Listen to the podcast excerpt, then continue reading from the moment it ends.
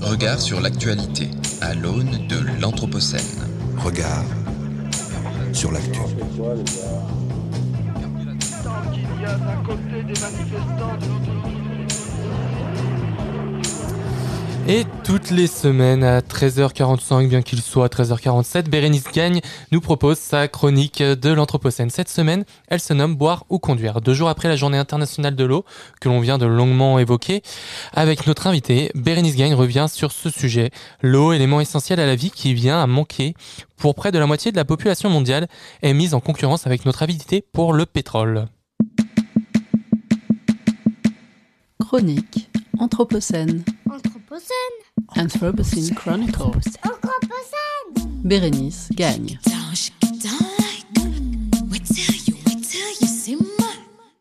Boire ou conduire?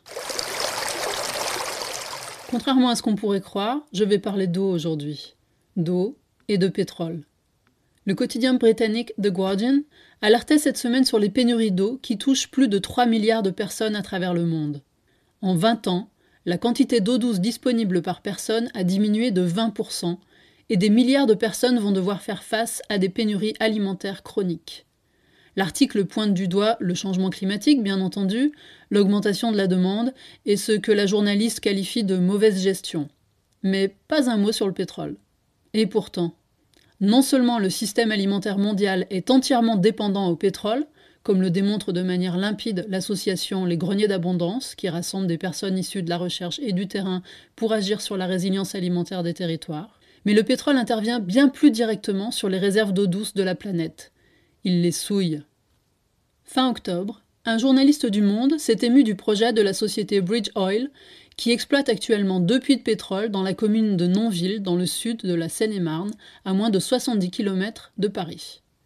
Elle prévoit de forer 10 puits supplémentaires au sein de l'aire d'alimentation des sources de Villeron et Villemer, deux captages d'eau souterraine stratégiques pour l'alimentation en eau de la capitale. Tandis qu'une géologue de la société pétrolière tente de rassurer en évoquant le cimentage des ouvrages pétroliers pour garantir l'étanchéité du forage dans le temps, on découvre, en tournant le regard du côté du Canada, d'autres effets dévastateurs de l'exploitation pétrolière. L'industrie pétrolière et gazière y laisse des vestiges de plus en plus nombreux qui répondent au nom attendrissant de puits orphelins, dont les risques de fuite menacent les sols et les nappes phréatiques. Revenons en arrière pour mieux comprendre ce qui se passe lors du forage. Pour faire remonter à la surface les énergies fossiles, pétrole ou gaz, une société fait creuser des trous sur parfois plusieurs centaines de mètres de profondeur et les consolide avec du ciment et de l'acier. Lorsque ces puits ne sont plus utilisés, la société a l'obligation de les nettoyer, de les reboucher avec du ciment et de retirer les ouvrages de surface. Les terrains de ces puits abandonnés peuvent alors être remis en état. Dans le cas d'un puits orphelin, il n'y a plus d'entreprise responsable du nettoyage. Le ralentissement de la croissance du secteur des énergies fossiles a en effet provoqué des faillites. Ces puits orphelins ou abandonnés ne représentent pas une poignée de laissés pour compte à travers l'immensité sauvage canadienne. On en dénombre près de 94 000 en Alberta, 24 000 au Saskatchewan et 10 000 en Colombie-Britannique. Face à la défaillance de l'industrie pétrolière, les contribuables risquent de devoir payer l'addition qui pourrait s'élever à 100 milliards de dollars. Sans attendre, les Premières Nations Salto et West Moberly Lake, en Colombie-Britannique, se préparent à restaurer les terres polluées occupées par des puits inactifs. Radio-Canada rapporte ainsi le travail de Carmen Richter, biologiste dans la Première Nation Salto, pour végétaliser des puits avec des plantes indigènes. Ces plantes décontaminent les terres, mais elles ont aussi la vocation de restituer leur fonction d'origine. L'ethnobotanique permet ainsi de reconstituer l'utilisation et la fonction des terres à l'époque précoloniale, notamment en interrogeant les aînés et les récits. Ce retour à l'état naturel d'avant le pétrole n'est pas une lubie d'une communauté autochtone nostalgique, mais un moyen d'assurer sa sécurité alimentaire. Autre continent, autre terre jadis colonisée, même avidité pour le pétrole. Selon The Conversation, la compagnie pétrolière canadienne Recon Africa prévoit d'explorer les ressources en gaz et en pétrole dans des zones protégées en Afrique australe, en Angola, au Botswana, en Namibie, en Zambie et au Zimbabwe. Elle aura recours à des techniques conventionnelles et à la fracturation hydraulique. Cette technique menace de polluer les ressources en eau de pays où l'eau est déjà rare. Plus au nord, c'est le lac Tchad qui est menacé. Le ministère de la Culture et du Tourisme du Tchad a annoncé en septembre dernier suspendre sa demande de classement UNESCO au patrimoine mondial de l'humanité pour donner suite à des offres d'exploration de compagnies pétrolières. Le lac, foyer de 45 millions de personnes qui l'alimentent en eau, a vu sa surface considérablement réduite depuis les années 70 en raison de la sécheresse et d'une augmentation des besoins en irrigation, conséquence d'une augmentation de la population. Les projets d'exploration pour des énergies fossiles tombent mal. Les études menées dans le cadre de la candidature au patrimoine mondial avaient révélé une augmentation de la taille du lac ces dernières années. L'arrivée de l'industrie pétrolière risque par ailleurs d'exacerber les tensions dans la région.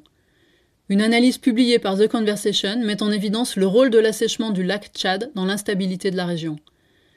Il provoque une perte des moyens de subsistance des populations, qui favorise la criminalité, la migration vers les centres urbains et qui facilite le recrutement par des groupes terroristes.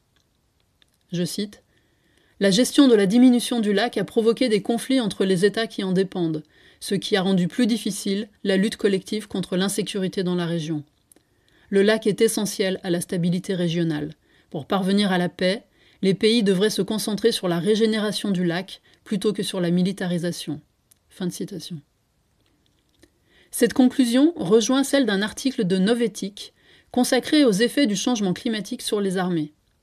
Je cite L'accès à l'eau potable est déjà un facteur d'instabilité notable et il posera un problème important de sécurité mondiale d'ici 2030. Fin de citation. Rien ne semble toutefois pouvoir arrêter notre quête effrénée de pétrole. Le magazine The New Republic a ainsi révélé que le géant pétrolier états-unien ExxonMobil prévoyait une augmentation de 17% de ses émissions de CO2 d'ici 2025 et un doublement de ses gains tandis que la revue en ligne Fizz.org a annoncé la semaine dernière le lancement du gigantesque projet Vostok dans l'Arctique par le non moins gigantesque pétrolier russe Rosneft. Il prévoit l'aménagement d'un oléoduc et d'un port, la création de 130 000 emplois et l'accès à des réserves estimées à environ 5 milliards de tonnes de pétrole. Mais l'Arctique n'est plus ce qu'il était. Cette immense réserve d'eau douce fond.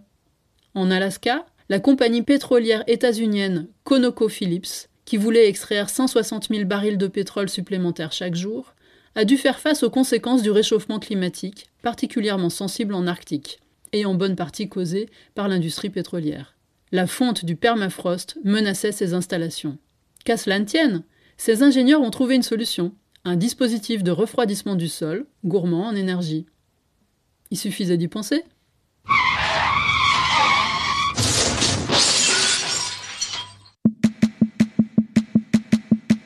Chronique Anthropocène. Anthropocène. Anthropocene Chronicles. Anthropocène. Bérénice gagne. Et c'était la chronique Anthropocène de Bérénice Gagne. Vous pouvez retrouver cette chronique en podcast sur son éclat ainsi que l'intégralité de notre émission. Il est l'heure pour nous de vous quitter, mais nous vous laissons entre de bonnes mains. Aujourd'hui, sur notre antenne, vous retrouverez Habiter ici et le monde à 15h. Valérie Didier accueillera Alain Vargas qui parlera des tectoniques architectes.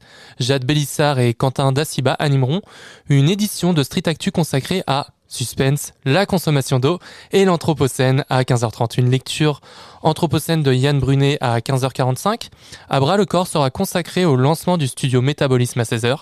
Et à 17h, Indra Kratokville, j'ai réussi cette semaine, et Alice Sender présenteront leur fameux son Anthropocène. Aujourd'hui, dès 18h30, les low-tech seront à l'honneur au musée des Confluences pour une édition des mercredis de l'Anthropocène hors les murs. Tout de suite, c'est terrain d'entente par Nicolas Sendé avec Véronica Gomez-Temesio. Je remercie mes camarades Emma Novel et François de Gasperi. Merci. Florian. Merci Florian. Ainsi que l'équipe de l'école urbaine de Lyon et nos partenaires Thomas Balestrieri et Robert Lapassade de Radio Bellevue Web. Cette émission et tous les programmes de Radio Anthropocène sont à écouter en direct et à retrouver en podcast sur Son Déclat. Merci à toutes et à tous de nous, voir, nous avoir suivis. Merci Emma, merci François. On se retrouve la semaine prochaine à 13h sur Radio Anthropocène pour une nouvelle émission de Regard sur l'actualité. Bonne journée à tous.